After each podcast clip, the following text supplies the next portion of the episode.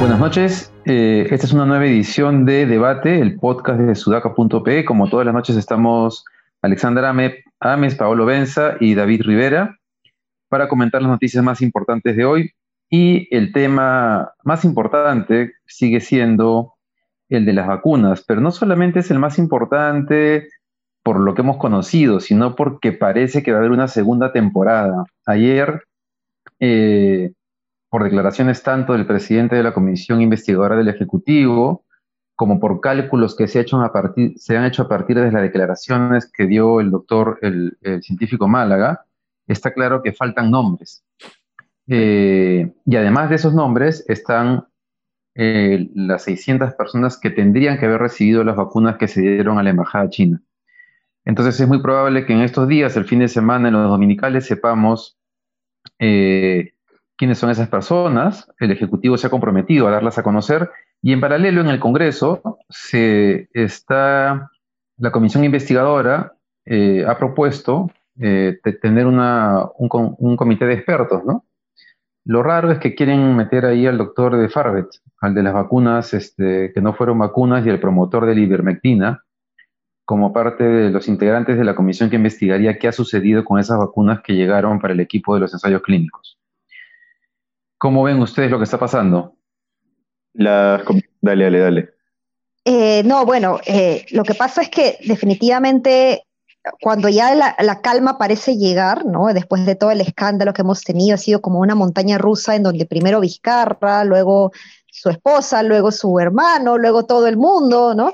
Eh, y ahora que, está bajando esa, esa, tensión o esa indignación, de pronto eh, se descubre que hay nombres repetidos de personas y, por lo que, y, las explicaciones que ha dado Málaga respecto a la tercera dosis o hasta cuarta dosis, hay un nombre que se repite cuatro veces, este, eh, no, no es válida la explicación que está dando Málaga de que, de que va a verificar si con tres dosis es mayor, porque eso ya no es parte del ensayo. Entonces, eh, eso sí es, me parece bien bien es trucho, ¿no? Entonces, no, no creo que, eh, siendo trucha la explicación, no creo que él de verdad haya hecho una investigación así, sino que más bien está argumentando eso, o es su coartada, digamos, para, para su, su, excusa, digamos, su, su, floro, para esconder a esos nombres que no, no van a salir. Entonces, sí me preocupa eh, lo que va a pasar en los próximos días, creo que tenemos que estar muy atentos.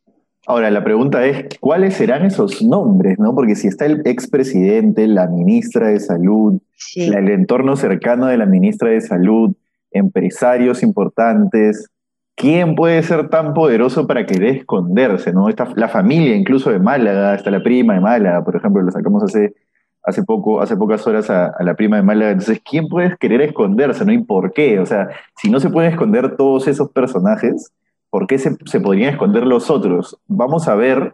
Carboni lo que ha dicho, entiendo, es que está cruzando distintas listas que le han llegado de universidades, del INS y de otras instituciones y que entiende por, lo, por el primer cruce que ha hecho que hay nombres que no están en la primera lista y que efectivamente en la primera lista hay nombres repetidos. ¿no?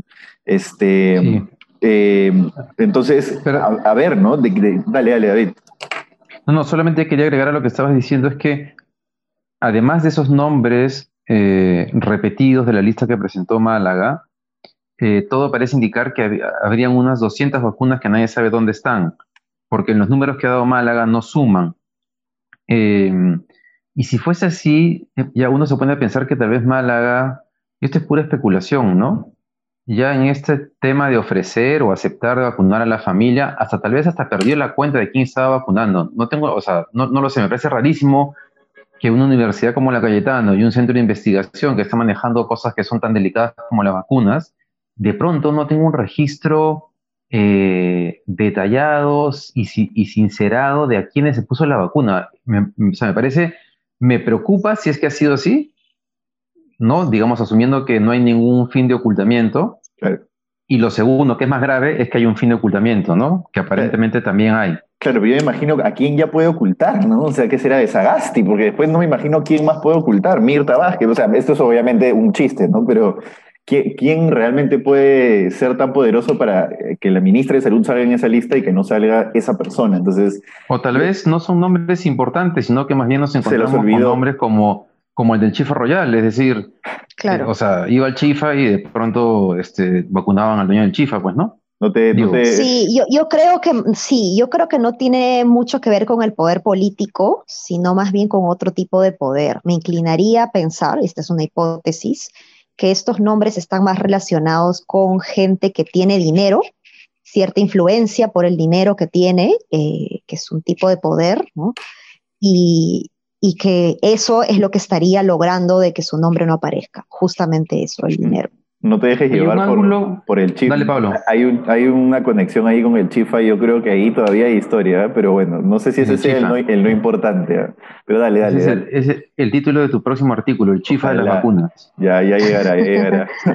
Oye, pero un tema, un, un ángulo que, que, que lo hemos conversado de alguna manera en los días previos, tratando de poner niveles de falta, digamos, en esto que ha pasado tiene que ver con que hoy día este, eh, Stanford también ha pedido disculpas porque en su plan de vacunación inicial había puesto por delante a médicos que no estaban lidiando con el coronavirus y había dejado atrás a médicos que estaban lidiando directamente con el virus.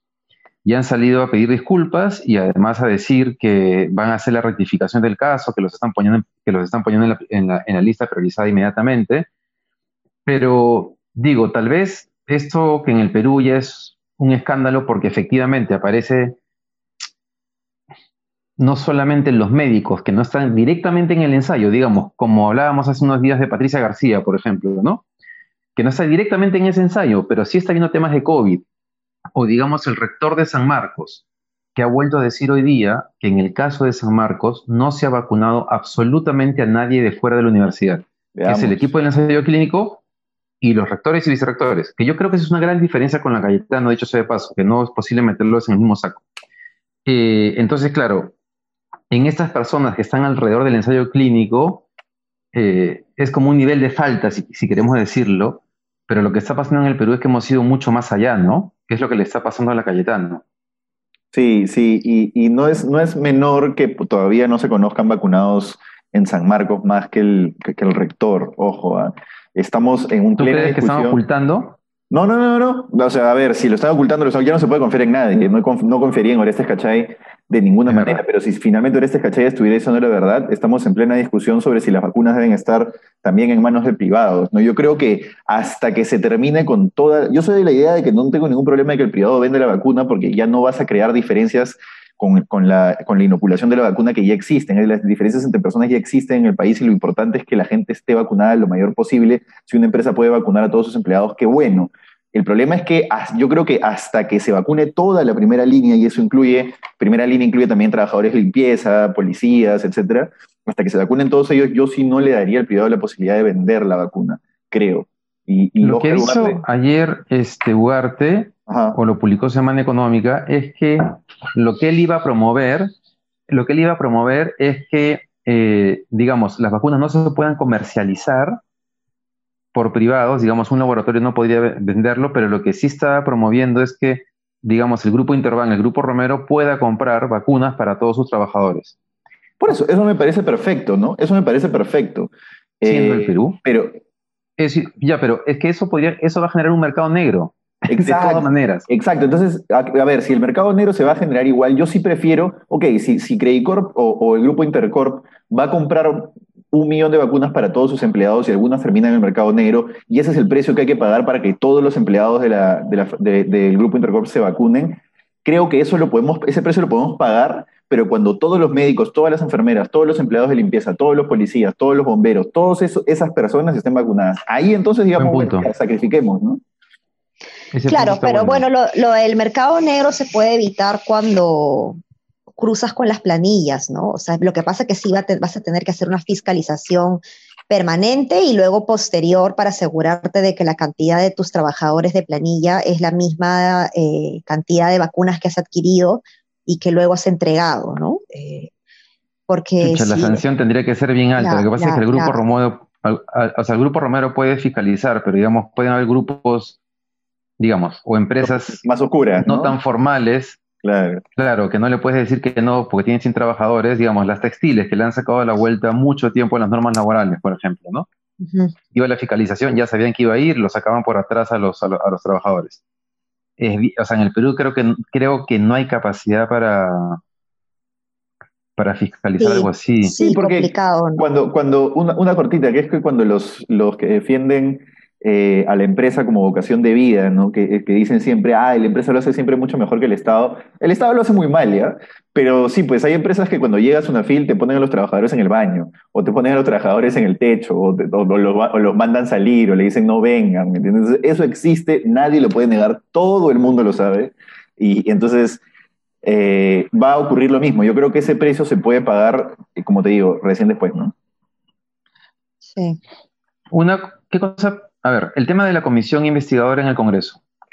Eh, acá hay, mejor dicho, perdón, me estoy, estoy confundiéndome. Una cosa es la comisión investigadora y luego está esta intención de algunas bancadas del Congreso de querer cambiar la mesa directiva y de esa manera sacar a Sagasti del gobierno. Una nota que publicó Día de la República señala que algunos congresistas consideran que esa es una manera de reivindicarse en que tenían razón en haberse tumbado a, Vizcarra y que ellos debieron tomar el gobierno de transición. A mí me parece que, es poco, o sea, si ven, creo que hay una, puede haber una, indignación, me parecería muy torpe considerando que falta tan poco tiempo.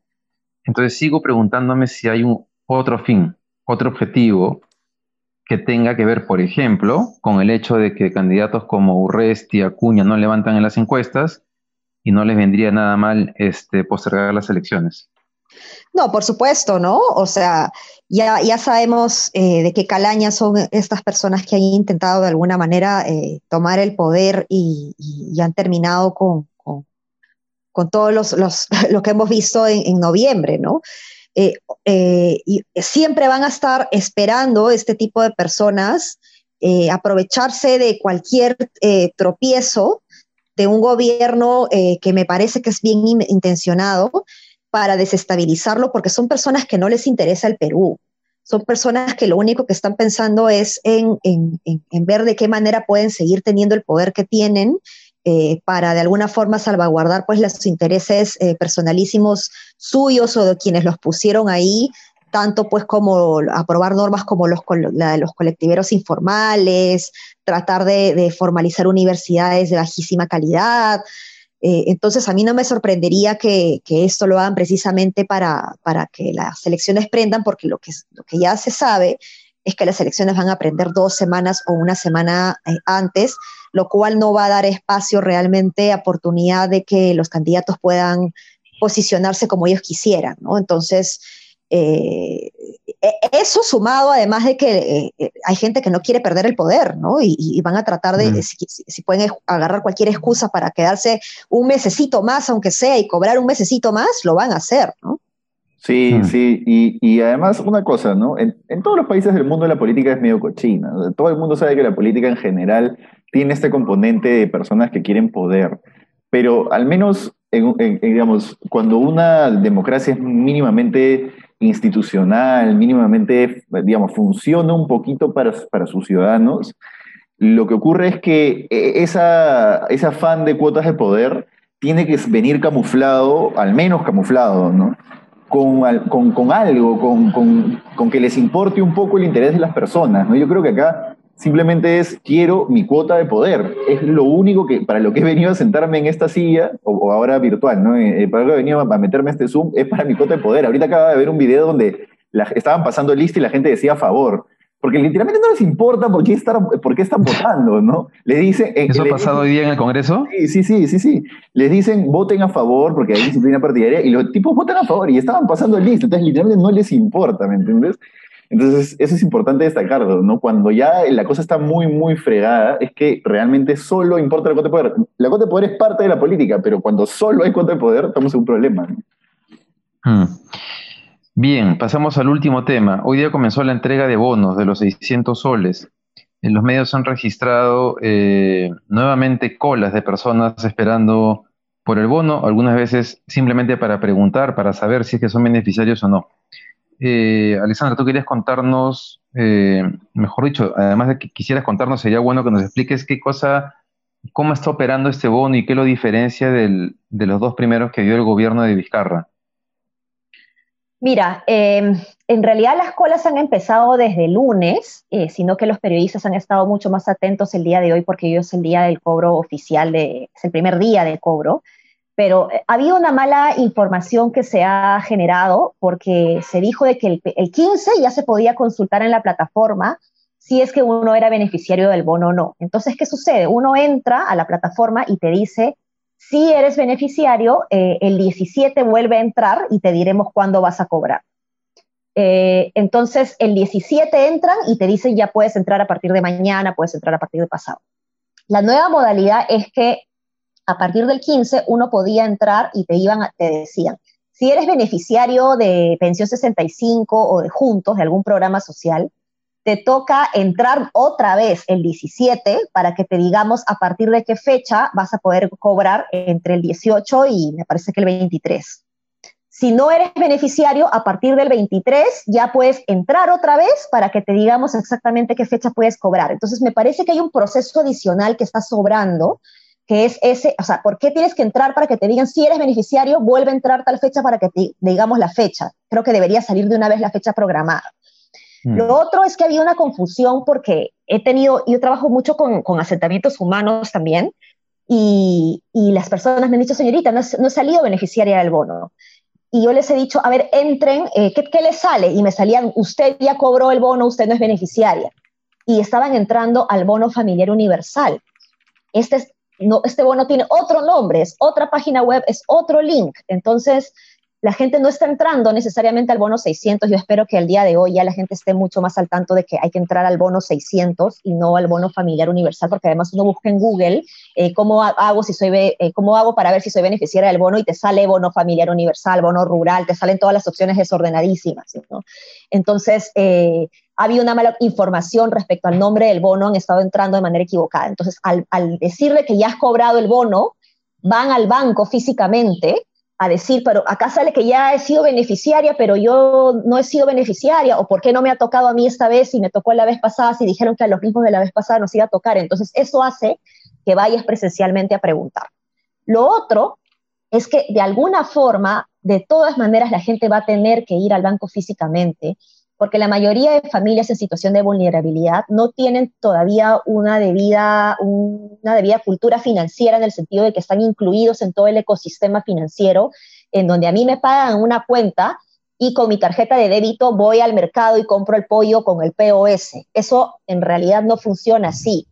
Si yo soy beneficiaria de un bono, necesito cobrar mi dinero, necesito ser efectivo, porque en mi barrio la bodega no necesariamente me acepta POS eh, o, o, o sea, no basta con que yo tenga una cuenta. Necesito que también el otro lado, donde yo voy a intercambiar mi dinero con alimentos o lo que yo necesite, me acepte este sistema de transferencia. Entonces, lo que necesitamos trabajar es un sistema más grande, un, todo un ecosistema de inclusión financiera que todavía no tenemos y aquí hay que trabajar muchísimo. O sea, esto, por más esfuerzos que se hagan ahorita en el cortísimo plazo, no veo mayor solución más allá de programar eh, de manera escalonada los, los pagos para evitar estas colas, pero ese es otro tema, porque cuando tú programas de manera escalonada, lo que haces es diluir la, la, capacidad de colas en diferentes, en diferentes bancos. Y lo que están haciendo es que ahora en estas fechas han juntado a todos los de pensión 65 y juntos. ¿Qué significa? Que a un solo grupo que tiene cuenta en el Banco de la Nación los estás mandando a cobrar en, esa, en ese grupo de fechas. ¿Por qué no utilizar de una vez a toda la base de datos con otras plataformas de pagos como los bancos privados para que también estas personas puedan ir a los otros bancos e ir cobrando sin necesidad de que se genere la cola en una sola entidad financiera? ¿no? Entonces, eso sí me parece un poco, poco estratégico, digamos, escalar. Y, y lo otro para terminar es que no, no, puedes patear, pues hay gente que les están pateando hasta marzo, ¿no? Para cobrar el, el, el, bono, hasta fines de marzo, inclusive la tercera semana de marzo. Entonces, cuando, es absurdo. Sí, eso sí me parece que demora demasiado, ¿no? Sí. Bueno, o sea, lo que estás diciendo en resumen respecto a las colas es que, claro, no importa que a las personas les abran una cuenta de ahorros porque finalmente ellos tienen que pagar en efectivo donde compran sus alimentos, básicamente. Porque básicamente claro. los mercados donde van a comprar no hay uso de, de los de digamos, o, de, POS, claro. Pero igual es un buen primer paso que se esté abriendo la cuenta DNI. ¿Cuenta DNI es, no vale? Cuenta DNI. Cuenta DNI, sí. Igual eh, es, un buen primer paso, ¿no? Es como que el COVID por lo menos ha generado que ya salga eso que es importantísimo para una futura, eh, un futuro camino de inclusión financiera. ¿no? Y es un gran primer paso, sobre todo para, para personas que recién van a empezar a, a, a, incluirse en el sistema financiero, las personas que recién han cumplido 18 años, ¿no? Pero esto no está funcionando ahora, ojo, necesariamente. ¿ah? Hay personas que no tienen cuenta bancaria y que se les está haciendo giros y que se les va a pagar con, con, con los carritos pagadores, también en zonas rurales sobre todo, ¿no? Eso, es algo que se, ya se hace de hace tiempo para, con los programas sociales, pero que también se está haciendo con los pagos desde que empezó la pandemia. ¿Cómo es lo de los carritos pagadores? Le pagas a eh, las entidades prestadoras, entidades, ¿cómo se llama? Entidades prestadoras de, de eh, transportadoras de dinero. De eh, valores. de valores, exacto, eso. que son los Prosegur, ¿no? Tú les pagas a estas personas para que esta empresa se encarga de transferir el dinero de manera segura y asegurarte de que va a llegar a la persona que tú le estás pidiendo que llegue. El problema es que ese sistema es carísimo. O sea, es decir, me parece que funciona bien para zonas rurales porque permite que eh, llegue a la persona que lo necesita. El problema es que nuestra, nuestra, Amazonía, sobre todo, es tan eh, inaccesible que lo que te cobra por persona esta empresa eh, termina siendo entre dos o tres veces más el costo de lo que recibe esa persona.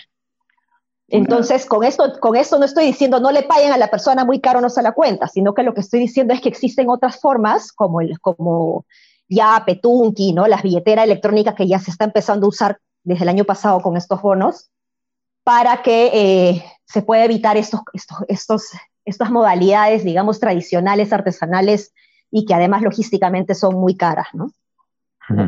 Una anécdota chiquitita. Una persona que conozco que, tiene una familia que vive en Cajamarca, en una zona rural, rural de Cajamarca, digamos, San Miguel es la ciudad y ahí tienes que irte más al fondo y ahí caserío, etcétera. Me dice, mire, acá nosotros mm, lo que hemos hecho es agricultura de subsistencia. O sea, acá cada uno eh, ya ni siquiera vamos al mercado casi, cada, cada, bastante tiempo vamos al mercado, eh, pero lo que hacemos es cada uno cosecha lo que va a comer, eh, sus animales. Eh, cuando necesitamos comer, matamos a algunos de los animales. Este, hacemos normalmente papa, este, ese tipo de cosas, y así estamos pasándola, ¿no? Porque eh, por más bono que te llegue, por más bono que a veces no te llega, por más este, ayuda que le pueden llegar, ya es casi lo único, lo único que le ha quedado a un montón de gente que vive en el campo, ¿no? Y me dice, mira, acá en el campo mm. la gente no usa mascarilla, porque ya acá todo el mundo está distanciado, ¿no? Entonces ese es más o menos el estilo de vida de la que un montón de gente se ha tenido que recluir durante esta, esta pandemia. Autosubsistencia. Sí, básicamente. El, problema, el problema de eso es que eh, no tenemos la posibilidad de tener un huerto realmente surtido que nos asegure toda la, balanza nutricional que necesitamos. En la época incaica andina, con la reciprocidad y la redistribución, el sistema incaico que, que había en el imperio, era impresionante porque podías intercambiar cosas de la costa con cosas de la selva y te llegaba a, comunidades que tenían más de 4.000 metros de altura y de ahí sacaban la papa para la costa y la Amazonía. Esa, esa, esa capacidad de organización o de redistribución no la, no la tenemos en, en, a nivel de, de, agricultura familiar, que deberíamos empezar a ver cómo se puede eh, fomentar, porque la idea es asegurar una adecuada nutrición. ¿no? Claro, claro. Sí. Así es. Bien, oye, un comentario final solamente sobre el tema de las vacunas, que el INS ha intentado, este, es un tema importante, ¿ya? porque de hecho estoy leyendo un tuit de Mateo Prochaska que va en el mismo sentido. El INS ha pretendido afirmar que ellos no autorizaron em, las vacunas que se iban a aplicar por fuera del ensayo clínico, pero ha sido compartida, primero, la respuesta del INS no parece tan sólida en la medida que aparentemente sí le pidieron autorización por el, por el total de vacunas que, se iban a recibir, no solamente por las 12.000. Pero además, este, Paolo, eh, eh, hay un gráfico que se ha compartido con las fechas y aparentemente el INS sí tenía una solicitud de aprobación de esas vacunas. Eh, ese es otro ámbito del tema, de ese problema que falta todavía por, por esclarecer. No sé si quieren comentar algo al respecto. Oh, chiquitito, lo que Prochaska también dijo fue que si tú le inoculas vacunas que no han pasado por fase 3 a alguien, que ya comprobaste que son seguras. Eh, éticamente en medicina, si tú compruebas que una vacuna es segura, tendrías que haber levantado todo el, todos los placebos, o sea, el ciego de todos los placebos por norma y, y aplicarles la vacuna directamente. Si se las aplicaste sin saber que son seguras, bueno, es, eso en sí mismo, ¿no? Se las aplicaste sin saber que son seguras. Entonces cometiste una irregularidad que puede lindar con el delito, ¿no? Entonces eso, eso básicamente. No, y lo otro es que eh, no han pasado necesariamente la, o no, son legales en el Perú, ¿no? Sí. ese, es, ese, es, es otro tema también, ¿no? Sí. Bien, así llegamos al final del podcast de hoy. Este, nada, gracias por acompañarnos. Nos vemos mañana para ver cómo cierra la semana con esta historia. Sí, así es. en la semana del vacunadito. Hasta luego. attends, Yann, attends. attends.